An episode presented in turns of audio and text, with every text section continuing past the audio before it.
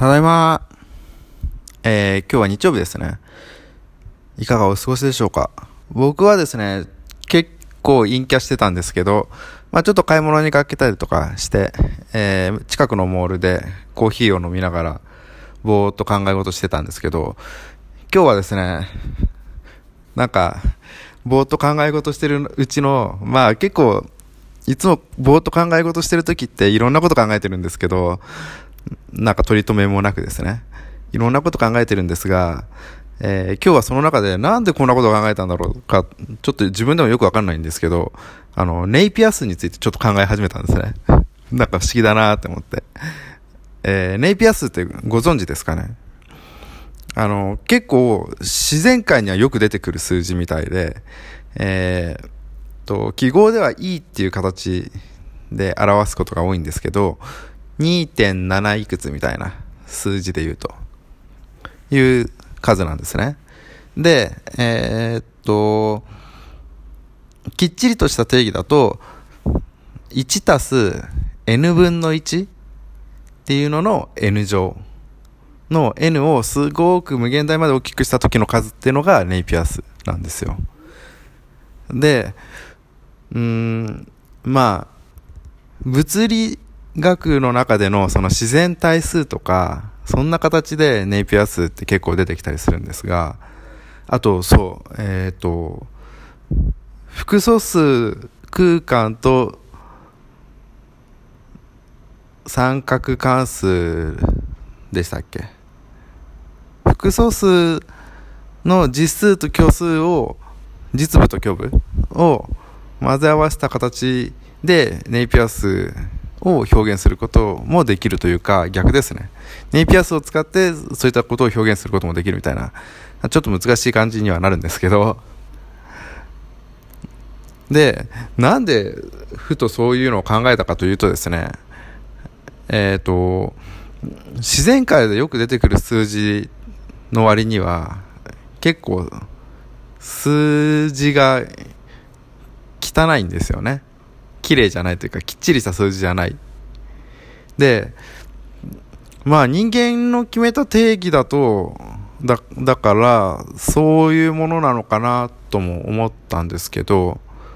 そう、例えば、あの、光の速さとかって、すごいなんか、きっちりした数字じゃなくて汚いですよね。で、まあそういうもんなのかなとも思うんですけど、でも結構、不思議なことに物理法則とかって綺麗な数字になることって人間の決めた定義以外のものって多いなって思ってまして。例えばあの万有引力の法則。星と星の引き寄せ合う力みたいな。まあ星じゃなくてもいいんですけどまあよく使われるのは星とかなんで。そういう万有引力の法則とかってまああの定数部分はそんなに綺麗な数字じゃないですけど、あの、その万有引力って R の2乗その距離の2乗に反比例して強くなるみたいな。距離が近ければ近いほど強くなる。に、それも距離に比例じゃなくて、距離の 2, 2乗に反比例して強くなるっていうのが綺麗だなって思っていて、そう、2乗なんですよね。なんか、あの、2分の1乗とか、2.3乗とか、そうじゃなくて、きっちり2乗みたいなので、なんか、その辺にすごい自然の美しさというか、綺麗に法則ってできてるんだなって思います。まあそれが本当に二乗なのかってのはよくわかんない気もしますけどね。あの、人間の作ってる法則法則って観測に基づいてるじゃないですか。やっぱ実験して確認されてるものだから、そうすると実験って確実にその精度っていうのがあって、測定精度ですね。その、ある値以上に細かい値は分かんないわけですよね。そうすると、本当は、その、距離の2乗じゃなくて、2.00000ってダーッと続いていってちょこっと最後に数字が残ってるような数字かもしれないけれども、それは、まあそんな観測結果は今のところ出てないんで、まあ2乗かなって思うわけで、そう思うと、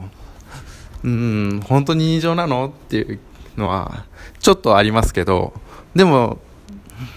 まあ、距離の2乗っていうのは人の決めた数字が入らない。で、例えばメートルとか、1秒とか、そういう人の決めた数字が入らない距離っていうのの2乗なわけだから、そういうことを考えると、やっぱ綺麗な数字で世の中というか自然界は綺麗なものでできてるのかな、というようなことを、なんかカフェでコーヒーを飲みながら、あ、コーヒーじゃなくて今日はカプチーノでしたけど、ホットカプチーノを飲みながら考えてました。まあ実際僕はあの、物理学者でも何でもないんで、そんなことを考える必要もなければ、そんなことを考えられるような知識も知力も何もないんですけど、まあ、休みの日にふとそんなことを思いました。というところで、えー、ちょっと帰、日本に帰ったら、なんか、そういう科学的な本も少し読みたいなと思ってます。ではでは。バイバイ。